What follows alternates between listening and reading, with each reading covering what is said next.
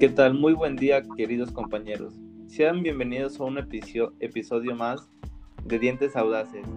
Hoy les traemos un tema que es de suma importancia en su preparación. Es para mí un orgullo poder presentarles el tema Anatomía y Fisiología Cardiovascular, esperando sea de su agrado y de suma importancia en este bonito día.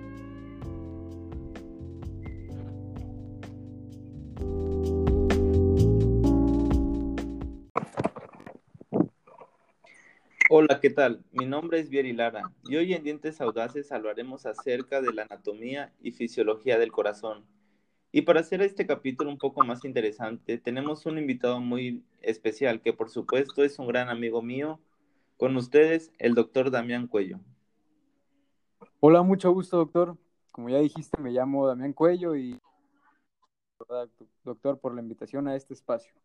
La verdad es un honor estar aquí con ustedes y sobre todo por la presentación que me diste, la verdad. Es que con esas presentaciones, pues, ¿quién se negaría a venir, no? Bueno, empecemos hablando acerca de la fisiología del corazón y quién mejor que usted para hablarnos acerca de ese tema. Gracias, Doc. Claro que sí. Bueno, comencemos hablando sobre potenciales de acción. Funcionalmente, el corazón, el corazón consta de dos tipos de fibras musculares, las contráctiles y las de conducción.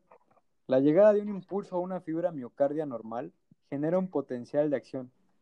¿Qué, ¿Qué, es esto? Son cambios en la permeabilidad de la membrana celular a determinados iones.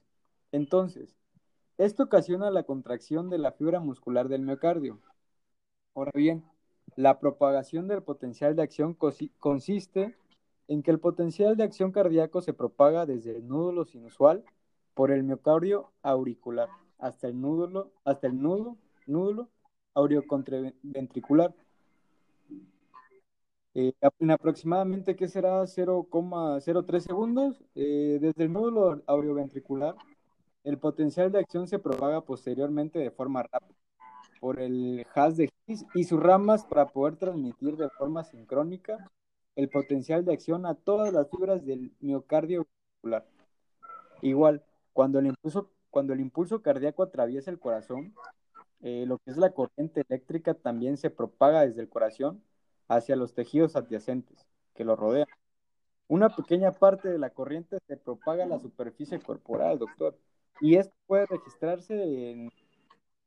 Y esto puede registrarse, vaya. Y este registro se denomina, es el famosísimo electrocardiograma. Ahora bien, un ciclo cardíaco incluye los fenómenos eléctricos, lo que viene siendo de acción y su propagación, también mecánicos, ¿no? Lo que es este, la contracción y la relajación, que tiene lugar durante cada latido cardíaco. Eso es algo muy importante también. Y otro punto de importancia, muy importante, es el gasto cardíaco. El gasto cardíaco volumen minuto es el volumen de la sangre que expulsa el ventrículo izquierdo hacia la aorta minuto. Es el factor más importante para considerar en relación con la populación, porque de él depende el transporte de sustancias hacia los tejidos.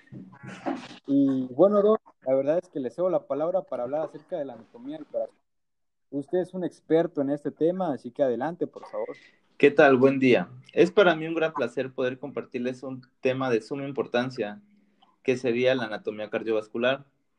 El corazón es un órgano musculoso formado por cuatro cavidades, su tamaño es parecido al de un puño cerrado y pues tiene un peso aproximado de 250 gramos a 300. Está situado por el interior del tórax, por encima del diafragma, en la región denominada mediastino, que es la parte media de la cavidad torácica localizada entre las dos cavidades pleurales, pues serían casi dos terceras partes del corazón se sitúan en el hemitórax izquierdo. El vértice de dirección ante el inferior izquierdo y la porción más ancha a la base rígida en sentido postero superior. Bueno, el corazón está formado por tres capas que vendría siendo lo que sería el epicardio, miocardio y el endocardio. El corazón también está formado por cuatro cavidades, que vendrían siendo dos superiores, lo que serían las aurículas, y dos inferiores, que vendrían siendo los ventrículos, los cuales vendría siendo aurícula derecha y aurícula izquierda y los ventrículos serían derecho e izquierdo. Bueno, por último, sin mencionarles un poco del músculo cardíaco, que la verdad el sistema cardiovascular es un tema muy extenso e interesante que me gustaría pues compartir con detalle con cada uno de ustedes para su preparación, pero pues sabemos que tenemos aquí el tiempo contado. Bueno, pero para proseguir, el miocardio o músculo cardíaco también está formado por fibras musculares estriadas más cortas y menos circulares que las fibras del músculo esquelético. Presentan ramificaciones que se conectan con las fibras vecinas a través de engrosamientos transversales de la membrana celular o conocido como sarcolema, denominados discos intercalares. Estos discos contienen uniones intercelulares que permiten la conducción de potencial de acción de unas fibras músculas a las otras vecinas.